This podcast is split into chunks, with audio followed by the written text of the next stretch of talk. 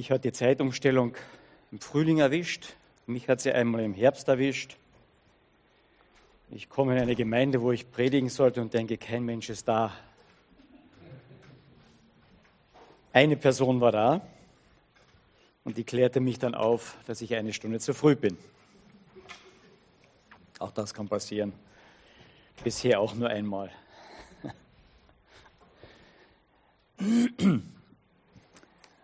Ich habe gestern meine Brille geputzt, heute in der Früh auch, aber gestern auch. Und dann fiel mir dieses Mini-Ding hier bei der Nase herunter. Man sieht es ja kaum. Und dann musste ich das irgendwie reparieren. Jetzt tue ich das nicht mehr. Danke. Dann musste ich das irgendwie reparieren. Finden ging ja noch. Aber dann zum Reparieren musste ich ja die Brille runternehmen, um das feine Ding da irgendwie drauf zu kriegen. Und ich weiß nicht, ob ihr, die Brillenträger wissen das.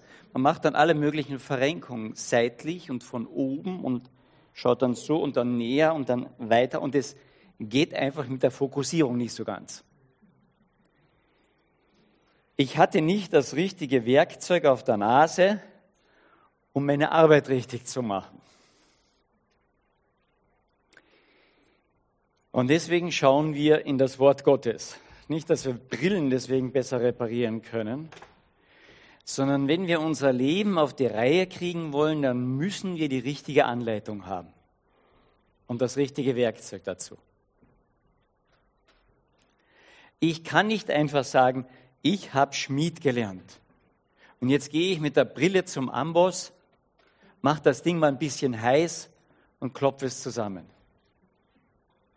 Das geht nicht. Ich muss für die richtige Sache das richtige Werkzeug und die richtige Anleitung haben. Und es gibt kein Buch auf der Welt, das eine so realistische, mit, der, mit dem Alltag übereinstimmende Beschreibung des Menschen und seiner Situation hat wie die Bibel. Und es gibt kein Buch, das einen Lösungsweg dort zeigt, wie man aus dem Dilemma, in dem wir drinnen stecken, herauskommen, wie Gottes Wort. Und wenn wir es vernachlässigen, dann sind wir wie der Schmied, der die Brille reparieren will. Mit Amboss und mit Vorschlaghammer. Das haut nicht hin. Und wir sehen das doch in unserer Zeit heute. Da muss man schon beide Augen zu haben, um das nicht ein Stück zu sehen. Wie wir versuchen, Lösungen zu finden für Probleme mit oft ganz verkehrten Mitteln.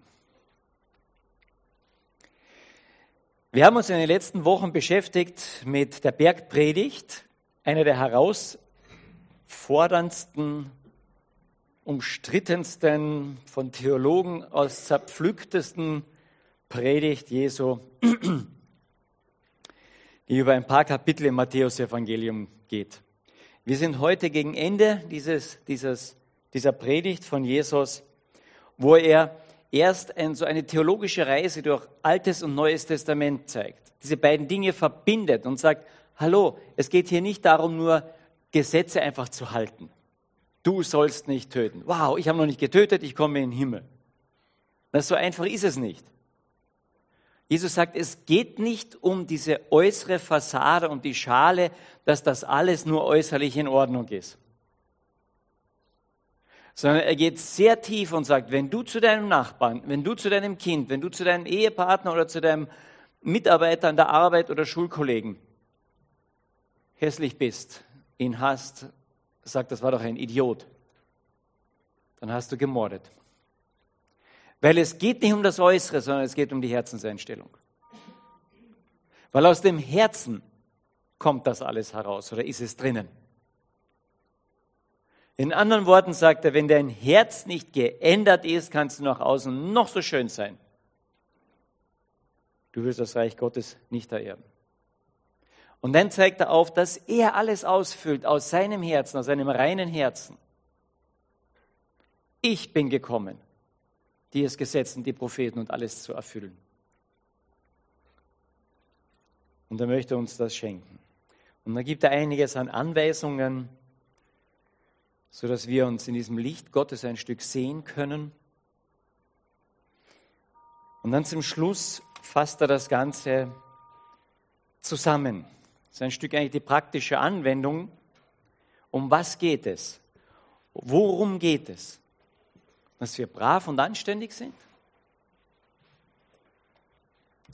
Nein, das kann nur Jesus Christus. Und wir kriegen seine Bravheit und seine Anständigkeit geschenkt, wenn wir es annehmen. Aber es geht ihm um Frucht. Und wir haben heute einen, einen langen Abschnitt, wir werden nur so ganz schnell drüber fliegen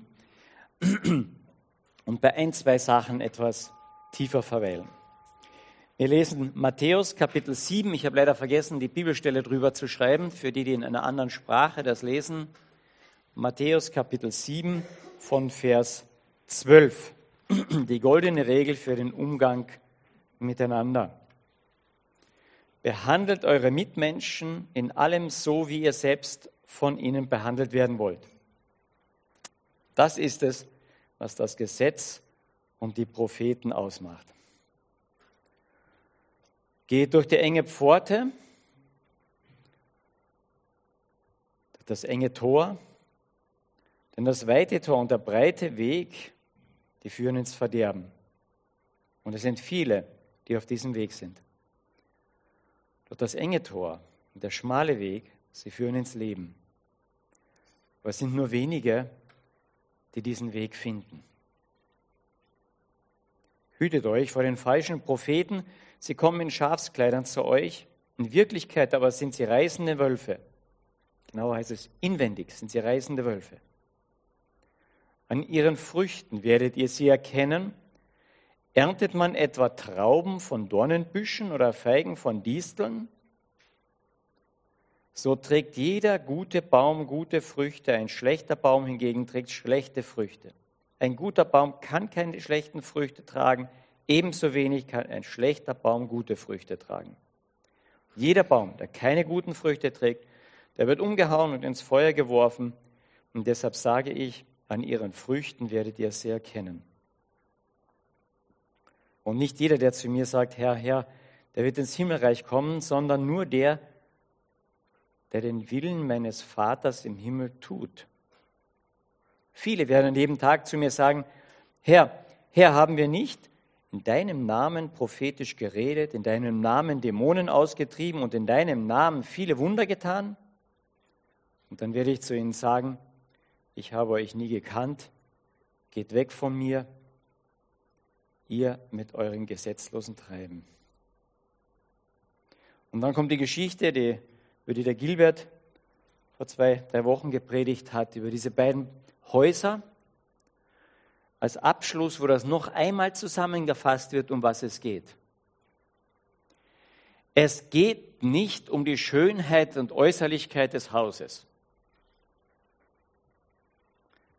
sondern es geht um das Fundament.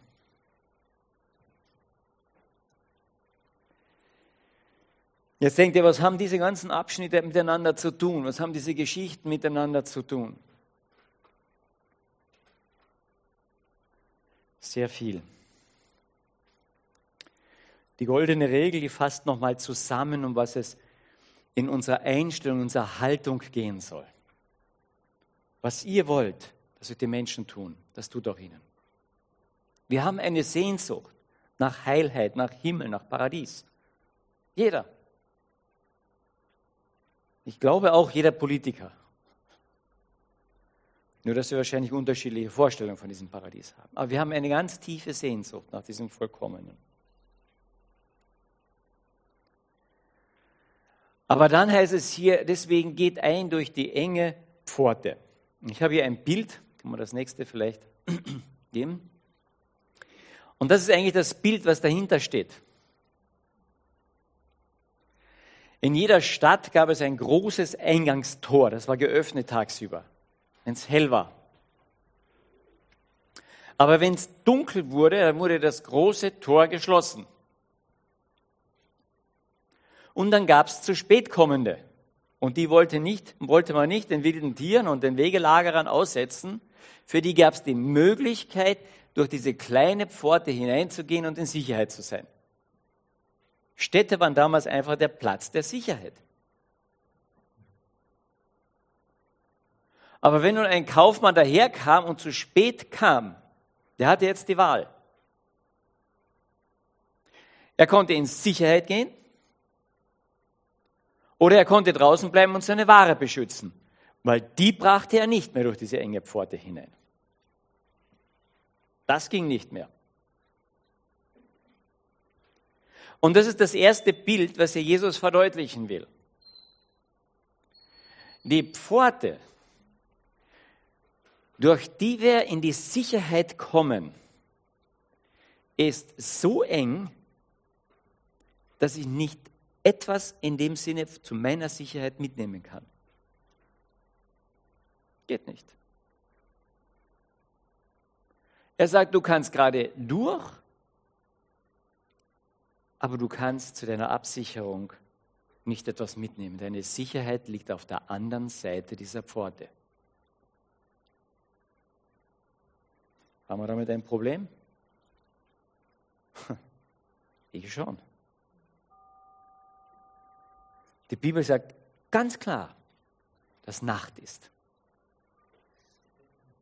Dass diese große Himmelspforte in dem Sinne noch nicht offen ist.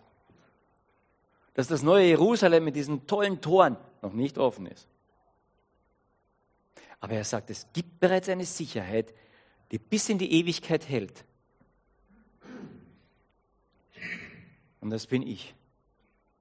Ich bin die Tür, sagt er. Ja, hey, ist das so eng? Ist das so, so kleinlich? Ich weiß nicht, ob ihr als Kind vielleicht mal auch in den Kinderstunden dieses Bild gesehen habt von dem breiten Weg und dem schmalen Weg. Gell? Wir können das gerade im nächsten Bild auch zeigen. Ja, manches geht da sogar parallel, aber es gibt einen breiten und einen schmalen Weg. Und ich habe immer gedacht, wow, diese armen Christen. Und wenn ich auch Christ werden will, dann bin ich so ein armes Hascherle. Ich so, ich bin so eng, so, so, uh. Ja, und dann wurde ich Christ und das irgendwie auch verteidigt. Und was wurde irgendwie gesagt? Du bist ja so engstirnig und so. Uh. Eines der ersten Vorurteile, mit denen wir zu kämpfen haben. Ist es nicht so? Geht es uns nicht öfters auch so? Ma, als Christ darf ich ja nichts. wenn ich schon jetzt sage, dann sagen mir es die anderen, als Christ darfst du ja nichts. Ja? Und als Christ musst du.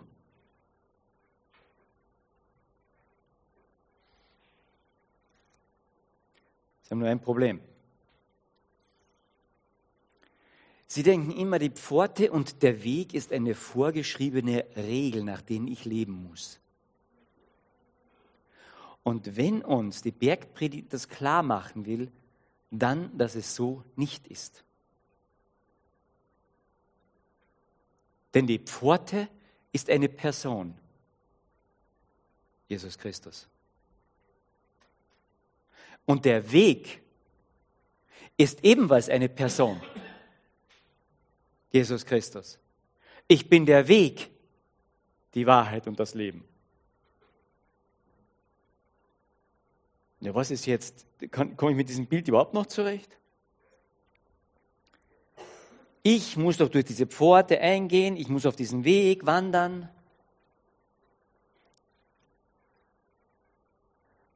Und gleichzeitig ist diese Pforte eine Person, nämlich Jesus, und gleichzeitig ist dieser Weg auch eine Person, nämlich auch Jesus. Wie geht man damit um? Das ist so, oh, ja, oder habt ihr nicht das Gefühl? Sagt ihr, ja, soll mal reden da vorne, mach einmal weiter, mal schauen, was wir daraus machen. Es ist schwierig, es ist gar nicht so einfach, das übereinander zu bekommen.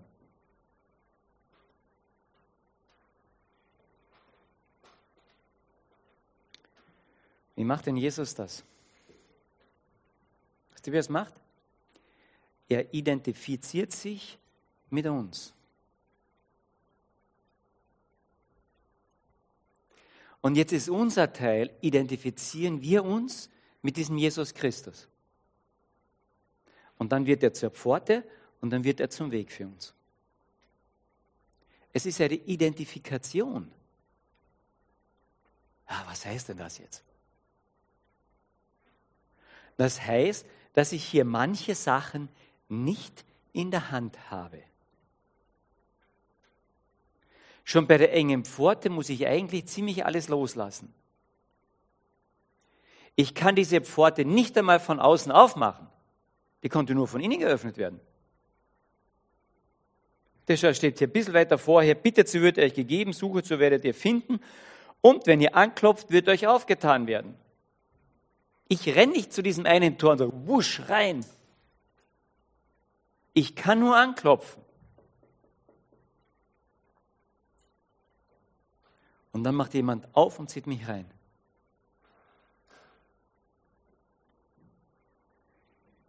Dieser Weg. Ich marschiere so fröhlich als Christ, perfekt, fast perfekt dahin, also bis auf heute Morgen, gestern Abend, wo eben die Pille runter mir auseinanderfiel. Das geht alles so toll, oder? Funktioniert euer Christsein so toll? Also meins nicht. Ich stolpere manchmal ganz schön dahin. Aber wirklich. Sei das in mir selbst, weil ich Anfechtungen habe, oder sei das, sei das im Umgang miteinander, in der Familie, mit Menschen.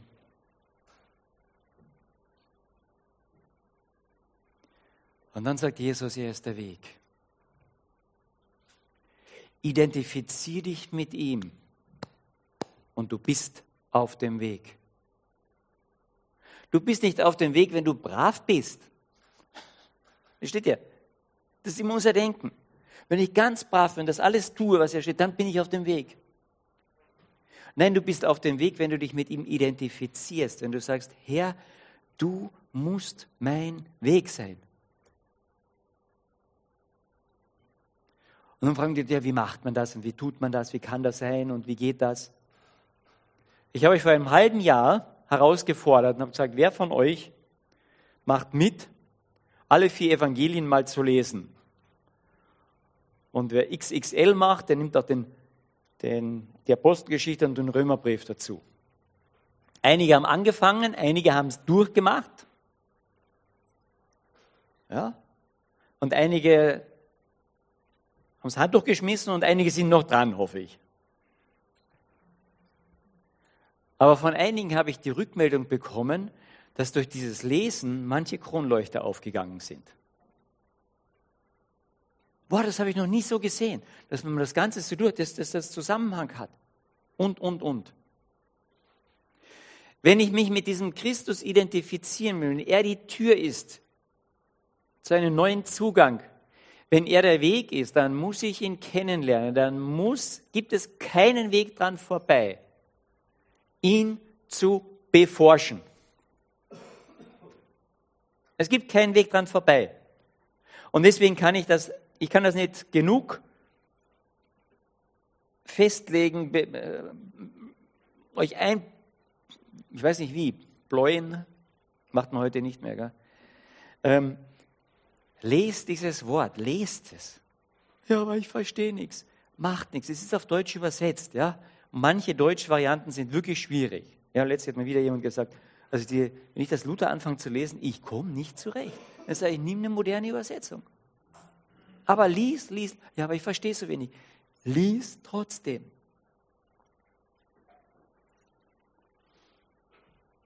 Als ich ein paar Wochen da in Südamerika war, dann habe ich mich vorher etwas vorbereitet. Ich habe angefangen, Vokabeln zu lernen. Und dann habe ich mir eine, eine, eine Parallelbibel runtergeladen, Spanisch, Deutsch. Und weil ich Deutsch halbwegs kann und die Bibel etwas kenne, habe ich dann angefangen, Spanisch das zu, ja, die Aussprache wird wahrscheinlich niemand verstanden haben, aber ich habe ein bisschen angefangen zu verstehen. Und dann war ich dort und ich konnte mich überhaupt nicht unterhalten. Null. Aber wenn sich dort zwei unterhielten, bekam ich ungefähr das Thema mit, weil ich mich angefangen hatte, damit zu beschäftigen. Und so wird es die gehen mit der Bibel. Am Anfang wird das Spanisch sein. Aber je mehr du sie liest, desto mehr kriegst du eine Ahnung, um was das Ganze geht. Es geht um die Tür, es geht um den Weg, es geht um Jesus Christus. Und manches an diesem Weg scheint eng, manches an diesem Tor scheint, ah, ich muss alles irgendwie zurücklassen. Jawohl. Jesus hat nie gesagt, nehmt bitte all eure Klamotten mit und dann folgt ihr mir nach. Versteht ihr, wir sind alle reiche Jünglinge. Wir kommen zu Jesus mit der Frage, Herr, was muss ich tun, um im Himmel zu kommen? Das ist unsere Frage. Zumindest hier in Europa. Was muss ich tun, um im Himmel zu kommen? Nach jeder Predigt, ja, was muss ich denn jetzt tun? Das ist immer die Frage. Und dann kriege ich eine Anleitung, ich habe gestern wieder so ein Buch gelesen, dass ich diese Anleitung, und was wichtig ist bei der Predigt, hey Herr Prediger, zum Schluss müssen die Leute wissen, was sie zu tun haben, wenn sie rausgehen.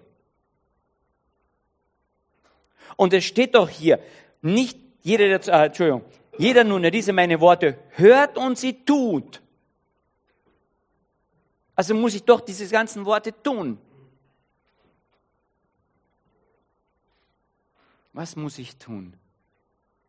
Ich muss mich identifizieren mit diesem Jesus Christus. Um das geht es. Ich muss vertrauen darauf, dass wenn ich mich mit identifiziere, dass dann dieser Vater von diesem Jesus Christus zu mir auch sagt, du bist meine großartige Tochter. Du gefällst mir. Du bist mein Sohn. An dir habe ich wohlgefallen. Das ist die Identifikation mit Jesus Christus. Tue ich das? Und wisst ihr, warum dieser Weg so eng ist? Weil er mich kostet. Er kostet mich. Und das ist das Problem. Das Ego, das dicke Ich. Ja, das muss ich doch pflegen, oder? Nächste, das nächste Bild gefällt mir so gut, weil das ist eine tolle Kinderzeichnung. Super. Habe nicht ich gezeichnet. Ja, also könnte von mir stammen, weiß ich schon. Aber habe ich aus dem Internet. Fand ich toll. Wisst ihr auch warum? Weil hier von dem Ich nur gerade ein Strichmännchen übrig bleibt. Ja, das ist für die, die abnehmen wollen, natürlich ideal, das weiß ich schon. Aber um das geht es hier nicht. Sondern es geht darum, dass ich noch weiß zwar, wer ich bin, aber mein Interesse ist nicht mehr bei mir.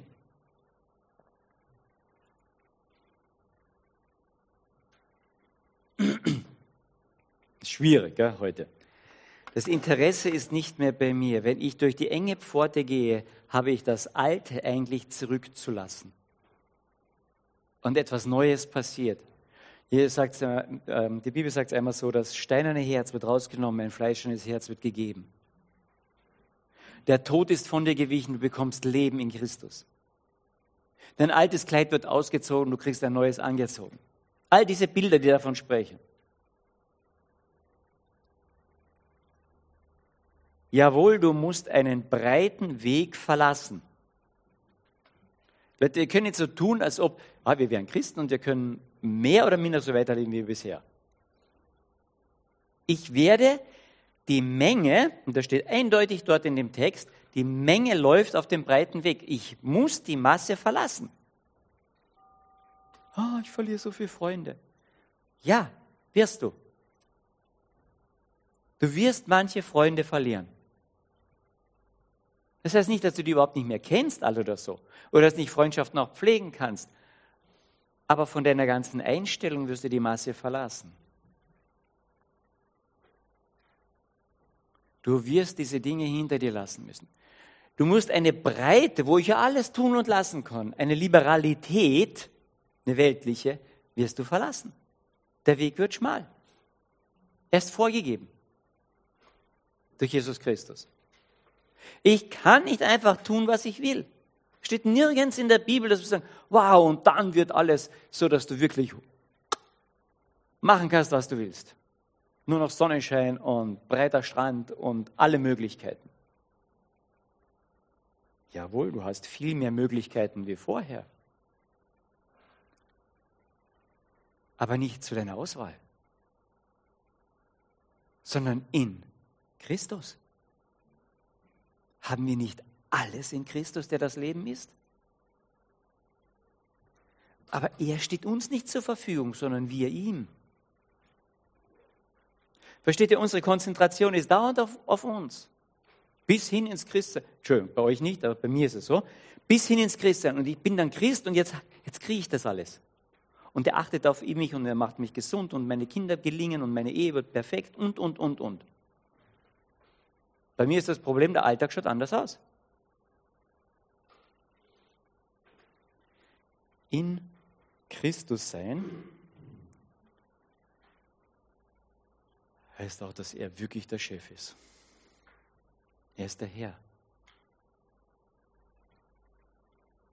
Gefällt uns nicht.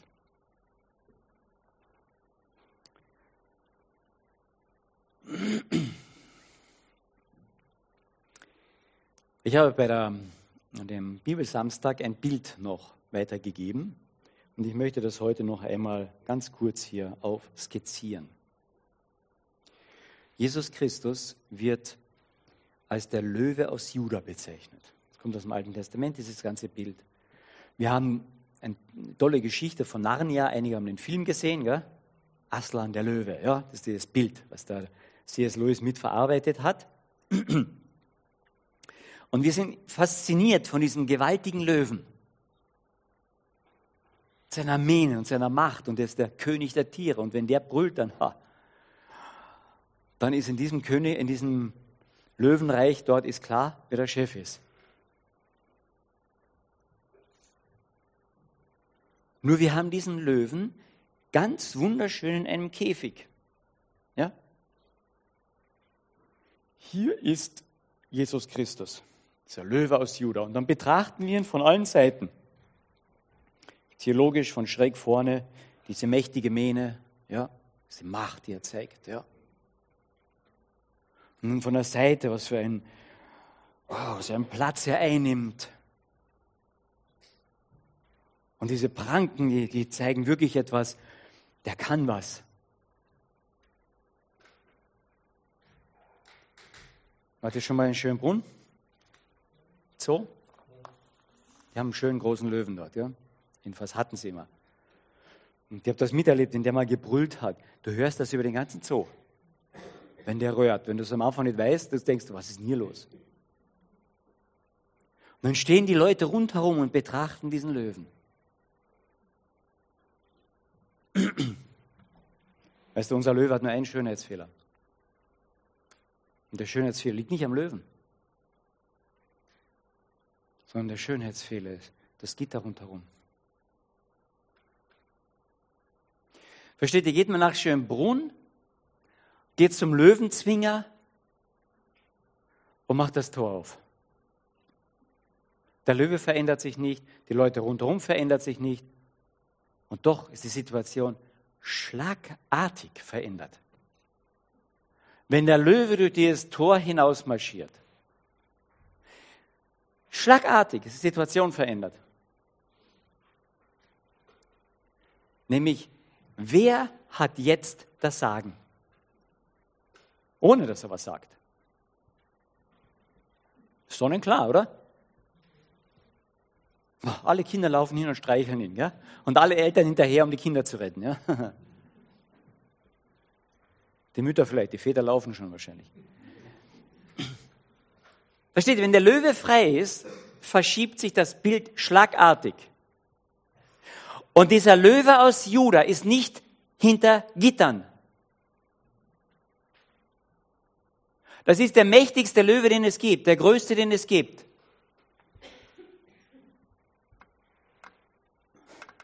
Mit dem diskutierst du nicht. Du stellst dich nicht vor einen Löwen hin und sagst, hallo, das gefällt mir nicht so gut, könntest du bitte so. Das machst du nicht. Aber weißt du, um was du froh wärst? Wenn der Löwe nicht dein Feind, sondern dein Freund ist. Oder? Aber selbst wenn dieser Löwe dein Freund ist, ist er keine Miezekatze. Ja? Wenn du an seiner linken Seite gehst und der geht nach links, da gehst du nicht weiter geradeaus. Oder? Du gehst nach links. Und da sagst du nicht, hey, du musst aber erst einmal blinken und hast mir gesagt, dass du nach links gehst, du musst mich vorbereiten. Blödsinn. Kannst du wenigstens die Pfote heben? Ich diskutiere mit dem Löwen nicht. Ich sehe nur mein christliches Leben.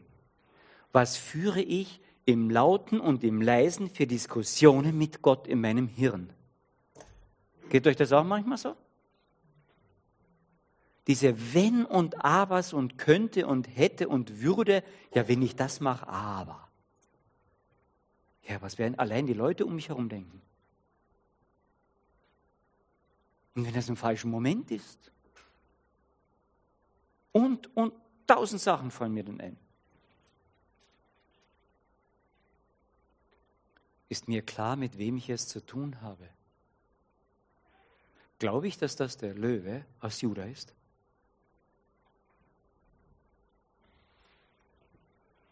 Versteht ihr, wenn hier ein guter Löwe steht in der Größe, naja, aber wenn hier ein Löwe steht, der diesen ganzen Raum hier vorne einnimmt, du stehst daneben. Und jetzt habe ich einen Löwen, der hat Himmel und Erde geschaffen. Der nimmt wirklich den Raum ein. Glaube ich das? Und deswegen ist die wichtigste Tat in meinem Leben, die ich tun kann und die darauf folgen soll nach jeder Predigt, mein Glaube. Vertraue ich jetzt etwas mehr darauf oder nicht?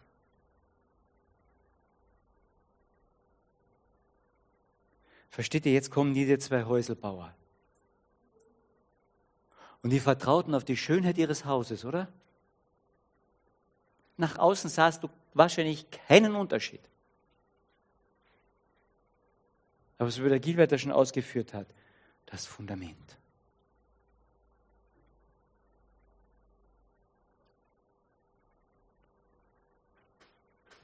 Auf was setze ich mein Vertrauen? Ach, das ist so eine theoretische Tat, sagst du jetzt. Denke darüber nach, Tag und Nacht, sagt der David in seinen Psalmen. Denn die Veränderung muss innen stattfinden. Das Zeichen der letzten Zeit ist Verführung. Und die Verführung erkenne ich an den Früchten, die von innen kommen, nicht an der Fassade.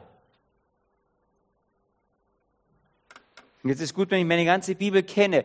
Die Früchte die Frucht des Geistes ist Friede, Freude, Liebe, Geduld, all diese Dinge. Daran hat man dann die Lehrer und die richtigen Propheten zu erkennen. Und nicht an der äußeren Fassade. Wisst ihr, was mir dann schockiert? Als dann Jesus sagt, nicht jeder, der Herr, Herr zu mir sagt, wird ins Reich Gottes kommen. Na, das verstehe ich noch. Es gibt Scheinheilige. Aber dann steht dort zwei Dinge, die mich wirklich schockieren. Und das eine ist, es werden viele sein,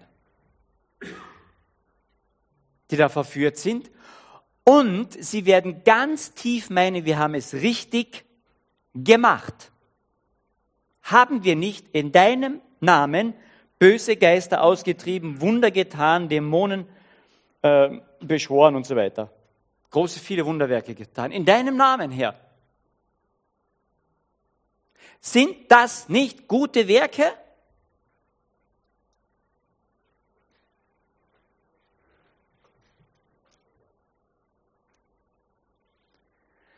Aber das gute Werk, zu dem mich Jesus herausfordert, mit diesem einen guten Werk, mit dem ich Gott gefallen kann, steht im Hebräerbrief. Es ist unmöglich, Gott zu gefallen, außer durch Glaube. Dass ich mich ihm vollständig anvertraue. Deswegen, und jetzt schließe ich das ganze Bild. Deswegen ist die Pforte eng. Damit ich mein Vertrauen auf nichts setzen kann, was ich mitnehme. Deswegen ist der Weg schmal, damit ich mein Vertrauen auf nichts anderes setze als auf den, der der Weg ist, Jesus Christus. Versteht ihr, warum unser Vertrauen in ihn die wichtigste Tat ist, die ich setzen kann? Und selbst das zieht Gott noch. Stößt er bei mir an. Aber das, was er bei mir anstößt, soll ich einsetzen. Und wenn es mini ist, und der Glaube hat immer ein Objekt. Der Glaube ist nicht selbstständig, habe ich einen großen Glauben, fertig. Dann ist der Glaube mein Gott. Der Glaube hat immer ein Objekt. Das ist die enge Pforte, das ist der Weg, das ist Jesus Christus. Gehen wir gerade mal zum nächsten. Ah ja, haben wir eh schon noch. Passt. Das ist diese drei Dinge noch einmal. Und jetzt schreibt darüber diese Frage, und die stelle ich hier wahrscheinlich noch tausendmal, na, so oft werde ich wahrscheinlich mal predigen hier.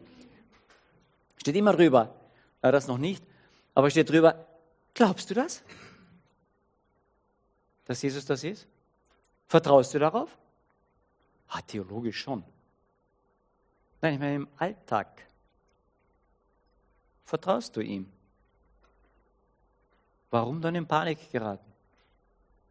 Warum Angst haben vor irgendetwas? Wenn du diesen Löwen an deiner Seite hast und du vertraust ihm und er sagt, wer mir vertraut, sicher. Ja, aber er macht es nicht so, wie ich will. Richtig, er ist der Löwe. Der bestimmt, der ist nicht hinter Gittern. Weißt du, den Löwen hinter Gitter, den kann ich ein bisschen mit dem Stock und, ja, dann kann ich ihn so ein bisschen in die Ecke treiben. Das probieren wir dann mit unseren Gebeten. Da schreiben wir ihm dann ganz genau vor, was Gott zu tun hat. Herr, kannst du bitte morgen das und das tun? Wir schreiben dort ganz genau vor. Was, hört mal unsere, hör, hören wir mal unsere Gebete an. Ich darf, ich darf es tun, wie, wie ein Kind auch es tut, ja. Aber wenn mir mal klar sind, mit wem ich rede, dann schreibe ich dem nicht mehr genau vor, was er zu tun hat, sondern kriege ich ein Gefühl, was er tut, und da gehe ich mit. Wir sollen Nachfolger sein, nicht Vorläufer.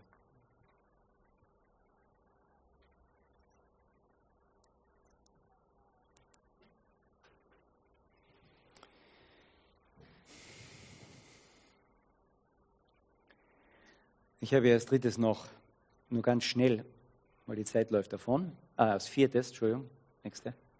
Eros und Agape. Das ist das, wo wir dazwischen laufen. Eros ist die Liebe, die immer Libido zum Grundlage hat. Lust, Freude, Spaß, Gelingen. Weißt du, Eros ist die Liebe, die wir, mit der wir geboren werden. Die tief in uns drinnen sitzt. Die immer verhandelt wenn, dann. Ja, das fängt an in einer Ehe, wenn du einen Abwasch machst, dann mache ich dir auch gleich einen Kaffee hinterher, ja? Es ist wurscht, was es ist. Eros ist immer, ich kriege dann meinen Lollipop. Wenn dann.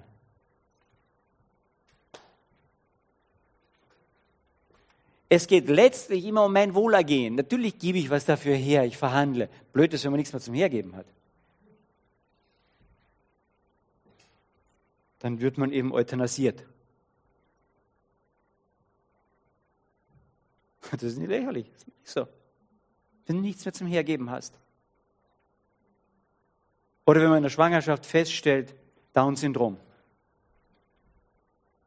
Könnte sein. Mit Sicherheit weiß man es ja nicht. Könnte sein. Über 80 Prozent, wo das sein könnte, wird abgetrieben. Hat er nichts zum Hergeben? Fordert er nur dieses Kind? Hat er nichts zum Hergeben?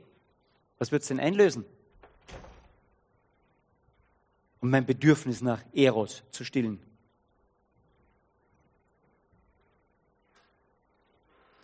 Und dem gegenüber steht die Agape. Und die Agape blickt immer weg von sich. Immer weg. Die sieht tiefes Erbarmen. Mei, der braucht was, da ist etwas, hier kann ich was dem anderen zu Liebe tun. Es geht ihm nie um mich. Die Agape ist die göttliche Liebe, die aus tiefer Barmherzigkeit den sieht, der keinerlei Handelsware hat, der nichts zurückgeben kann. Was ist die Agape? Was nichts ist vor der Welt. Das habe ich erwählt, sagt Jesus. Na, das ist vielleicht eine Handelsgesellschaft. Nein, ist es keine. Agape ist keine Handelsgesellschaft. Eros ja, Agape nicht. Und Agape haben wir nicht. Wir kommen nicht mit Agape auf die Welt. Mit Eros ja. Wir haben die Agape nicht. Bei Agape können wir nur anklopfen, Herr, wenn du dich mit mir identifizierst, dann habe ich sie. Sonst habe ich sie nicht. Ihr könnt euch noch so anstrengen, Agape-Liebe zu haben. Total uneigennützige Liebe. Es gibt es nicht. Wir haben sie nicht. Und plötzlich merken wir, was können wir tun? Versteht ihr, alles, was wir Nettes tun wollen, spielt sich auf der Eros-Liebe ab. Weil ich will was dafür haben. Was kann ich tun, um in den Himmel zu kommen? Eros-Liebe. Versteht ihr, wir sind total tief verdreht. Wenn wir eine Chance haben, dann nur aus Gnade und nicht, weil ich etwas kann.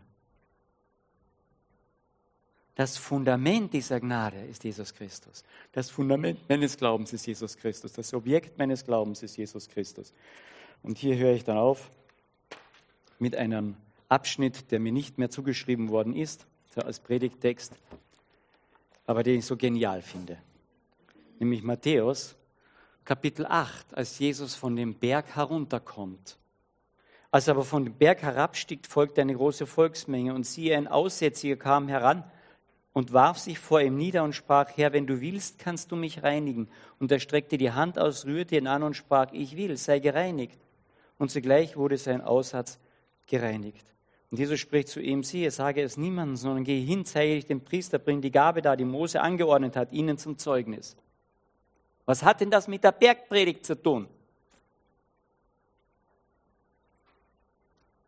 Da ist ein Mann, der zur engen Pforte kommt und auf den schmalen Weg geht.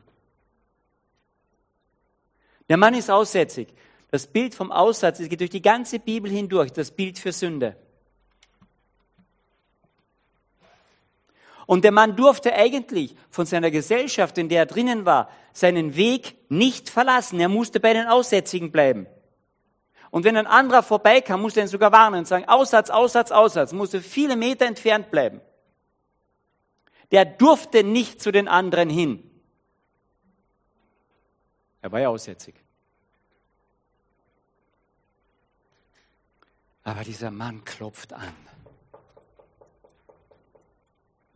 Und dieser Mann sagt, Herr, wenn du willst. Er macht nicht die Tür auf, er kann es nicht. Er kommt zu dieser engen Pforte und sagt, ich habe keine Handelsware mit. Ich bin angewiesen auf dein Wollen. Ich stehe vor dieser engen Pforte. Machst du sie mir auf? Verstehst du, der steht vor diesem Riesenlöwen. Sagt, wenn du willst. Mit was für Forderungen stehen wir oft davor? Wenn du willst. Und dann passiert dieses Großartige, und ich, kann, ich bin immer wieder ergriffen vor dieser Geschichte. Den Aussätzigen dürfte niemand anfassen. Das war hoch, hoch ansteckend. Der durfte nicht angegriffen werden.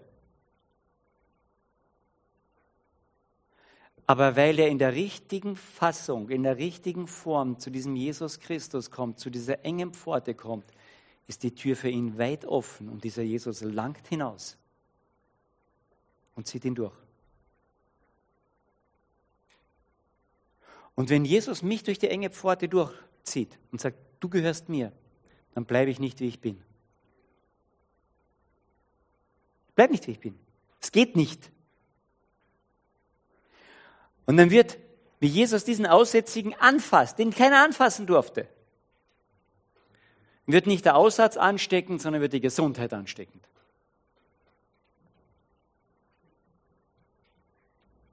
Sagt er, ich will. Er rührte ihn an und sprach, ich will, sei gereinigt. Und wenn der Löwe spricht, ich will, da steht keiner mehr rum und sagt, nein, nein, nein, nein. nein.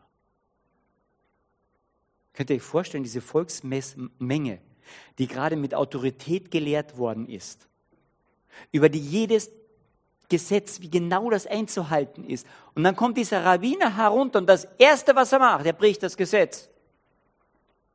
Er fasst einen Aussätzigen an.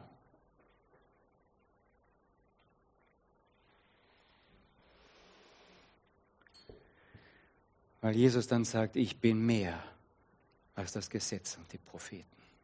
Ich bin der Löwe. Und ich weiß, wie das zu handeln ist. Ihr versteht das noch nicht. Denn ich nehme den Aussatz auf mich.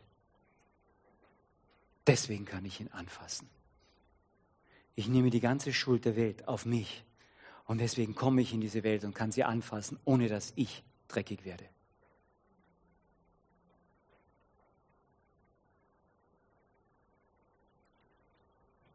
Und dann schickt er ihn auf den schmalen Weg. Und sagt, jetzt geh. Geh tue das und das und das. Jetzt bin ich der Chef. Tu es. Und er geht. Dieser Aussätzige hatte ein ganz kleines Vertrauen. Da ist jemand, der könnte vielleicht mir helfen. Das kleine Vertrauen setzt er ein, um anzuklopfen. Lässt du mich rein? die einzig wirklich gute Tat, die du tun kannst, die wirklich eine gute Tat ist. Setze dein Vertrauen ganz auf die Gnade. Und aus dem heraus wird Frucht entstehen. Nicht umgekehrt wirst, nie vor Gott stehen können und sagen, ich habe doch das und das und das getan. Und Gott sagt, ich kenne dich nicht. Aber wenn du vertraut hast, sagt er, ich habe mich mit dir identifiziert. Du bist Gottes Sohn, Gottes Tochter, genauso wie ich es bin. Lass uns noch beten. Jesus Christus, das ist uns manches viel zu groß, jedenfalls mir auch. Aber wenn du uns so kleine Einblicke schenkst in deine Größe, in diese, diese Weite und Tiefe deines Wortes, dann können wir nur davor stehen und sagen, Herr, bewahre uns dieses Wort und mehre uns dadurch das Vertrauen in dich. In dich, das lebendige Wort. Und schenk, dass dieses Vertrauen in dich dann die Frucht bringt weil dieses Vertrauen in dich unser Herz verändert. Amen.